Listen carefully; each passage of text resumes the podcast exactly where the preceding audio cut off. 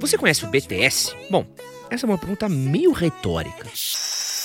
Porque se você respondeu que não, provavelmente você estava em Marte nos últimos anos. Mas, uh, voltando à questão em si, você provavelmente já deve ter ouvido falar de BTS. Você pode nunca ter ouvido uma música do BTS, mas você provavelmente já ouviu falar deles. Ou tem pelo menos uma sobrinha, uma prima, a filha de uma conhecida que é fã dos caras. Mas você sabe por que o BTS dominou a música mundial com uma verdadeira voadora na porta e se tornou um dos nomes mais influentes da música? Vem comigo que hoje você vai saber sobre isso e muito mais. Sejam muito bem-vindos a mais um Wikipod, o seu podcast biográfico com histórias incríveis. Meu nome é Edson Castro e eu falo diretamente da Pod 360.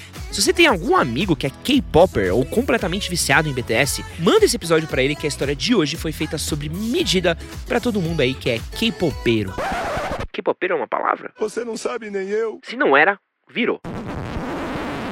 E antes da gente começar a falar sobre a ascensão do BTS, do K-pop no mundo, eu vou explicar aí justamente o que é K-pop e quem é o seu principal representante no mundo hoje. Meu nome é Rafaela, sou representante da Claro. Tudo começou na década de 80. Naquela época, os sul-coreanos consumiam muito da cultura ocidental e muito pouco da oriental. Ou seja, era muito Guns N' Roses e muito mullets por metro quadrado. Você sabe cantar alguma música do Guns N' Roses? Foi na década seguinte, nos anos 90, que o governo da Coreia do Sul botou um cropped e reagiu. O país passava por uma grave crise financeira e resolveu investir no entretenimento como uma vitrine para estimular o turismo e conseguir melhorar a situação do seu povo. Músicas, filmes, novelas e até mesmo a gastronomia do país começaram a crescer por toda a Ásia, principalmente na China. Esse movimento ficou conhecido como Hallyu e aqui no Brasil é chamada de Onda Coreana. Hum, vou escutar K-pop, porque eu sou shopping. Mas o movimento ele não começou com a música em si. Novelas e filmes sul-coreanos chamados de K-dramas começaram a fazer muito sucesso, mostrando um pouco da cultura e dos costumes sul-coreanos. Um exemplo desses filmes que furaram a bolha é o clássico cult Old Boy, que aliás é um baita de um filmaço baseado num manhwa, que é o mangá coreano. Se você nunca assistiu esse filme, eu recomendo bastante.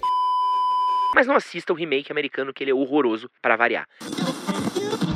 Mas enfim, o sucesso absurdo da música coreana veio em 2012, com que se tornou o primeiro vídeo da história do YouTube a atingir a marca de um bilhão de visualizações. E você provavelmente sabe de quem eu tô falando e provavelmente deve ter dançado muito essa música nas festinhas que rolavam na época. Eu tô falando dele, o Psy e o seu Gangnam Style. Bota pra tocar aí, editor. Opa, Gangnam Style.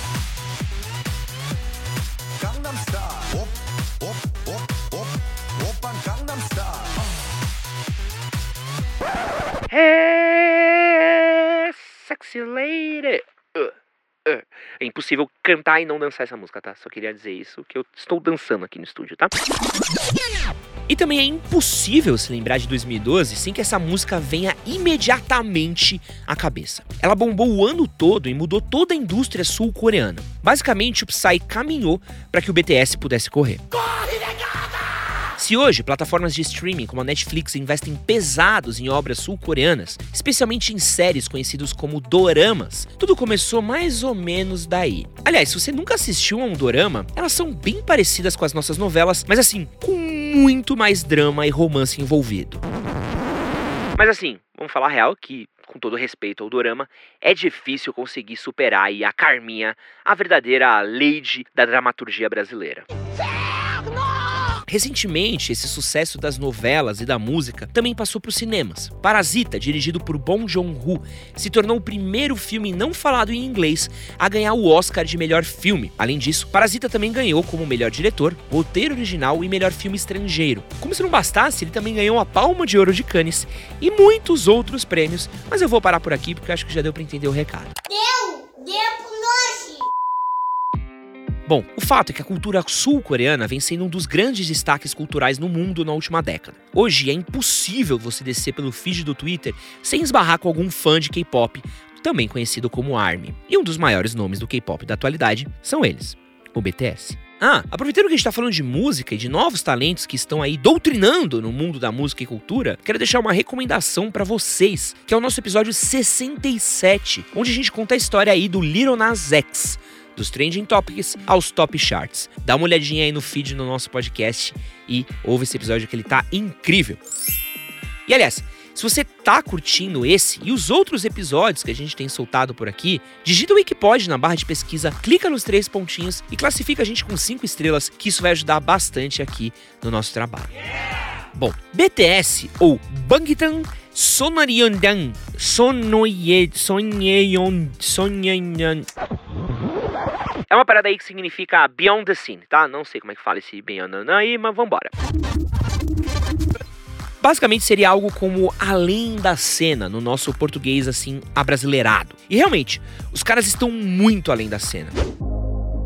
O BTS é formado por sete membros: Jungkook, V, Jimin, RM, J-Hope, Suga e Jin. Mas não se deixe enganar pelos números e recordes que a banda tem atingido, porque eles ainda são bem novos. O mais caçula é o Jungkook, que ele tem 24 anos, enquanto o mais velho é o Jin, com apenas 29. E traduzindo para uma realidade brasileira, eles estão pau a pau com a Juliette para ver quem tem mais engajamento nas redes sociais. Só para você ter uma ideia, eles são o grupo mais seguido do mundo no TikTok, Twitter e Instagram. No TikTok, eles estão entre as 20 contas mais populares do aplicativo, com mais de 45 milhões de seguidores. Eu sou TikToker. Eu sou YouTuber. Os fãs do rock, que me desculpem, mas não é muito exagero a gente comparar o BTS aos Beatles. O impacto cultural que os meninos da Coreia têm causado nos últimos anos é algo muito comparável à invasão britânica que a gente viu quando os reis do Ye vieram para os Estados Unidos e começaram a disseminar aí o seu sucesso musical. E olha que o BTS ainda não tem tanto tempo de carreira assim não. O grupo surgiu em 2013 com o single No More Dream.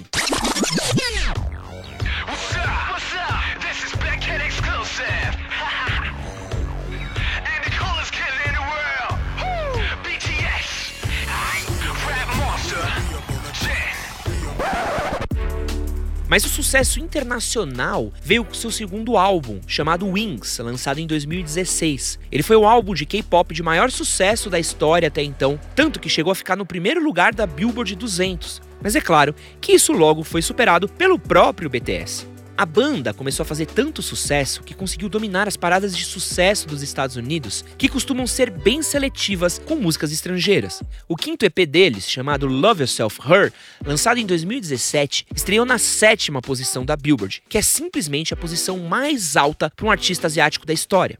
Com tanto sucesso com seu novo álbum, o BTS também conseguiu estrear na Billboard Hot 100 com a música DNA. E em 2019, o grupo lançou um EP uma música chamada Boy With Love, que conta com a participação da Halsey. Essa música quebrou o recorde do YouTube como vídeo com maior número de visualizações em 24 horas. Foram 78 milhões de visualizações em apenas um dia. Isso é quase um terço da população do Brasil. Você é louco, cachoeira. Mas por que, que o BTS faz tanto sucesso? Tem aí, claro, o fator de meninos bonitos, que acabam chamando muita atenção.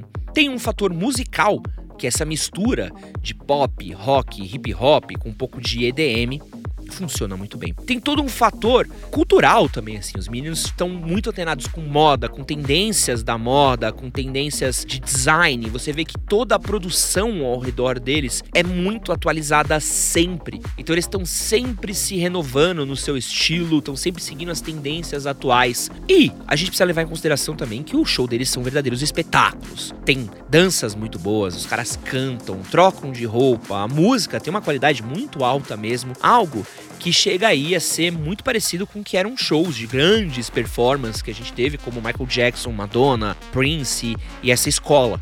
Você vê que existe aí toda uma sofisticação por trás de um espetáculo do BTS e tudo isso tá transparecido também nas redes sociais. Você consegue acompanhar através das redes dos meninos os ensaios que eles fazem para as coreografias, os ensaios para as apresentações que eles fazem, e isso acaba criando aí um senso de ligação maior. Não, eu não entendi, mas tô compreendendo. E agora eu quero falar aqui um pouquinho das passagens do BTS pelo Brasil. Eles já vieram pra cá pelo menos quatro vezes: 2014, 2015, 2017 e 2019. Eles até aprenderam algumas frases em português para interagir com as armes mais apaixonadas do mundo. E olha que as meninas ficam doidas quando eles falam português, viu? Você tá maluco? Quando eles tocaram no Allianz Parque, o barulho da plateia era tão absurdo que quebrou a barreira acústica do estádio. Deu pra ouvir o show e os gritos da plateia no bairro todo. Talvez a única crítica que a gente possa fazer aí da passagem do BTS pelo Brasil é que eles não tiraram uma foto sequer aí segurando um pastel e um caldinho de cana. Isso aí é um absurdo, tá? Vocês me desculpem, mas ele pipocou, ele é um bananão.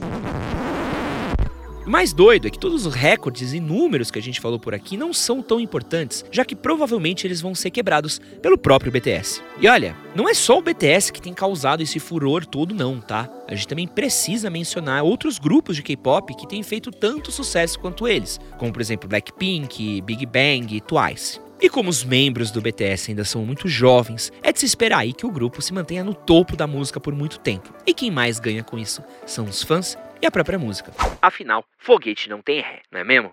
E se você quiser ouvir mais episódios do Wikipod, seja sobre celebridades, teorias da conspiração, histórias e muito mais, ativa o sininho, segue a gente e fica ligado para quando sair mais um novo episódio.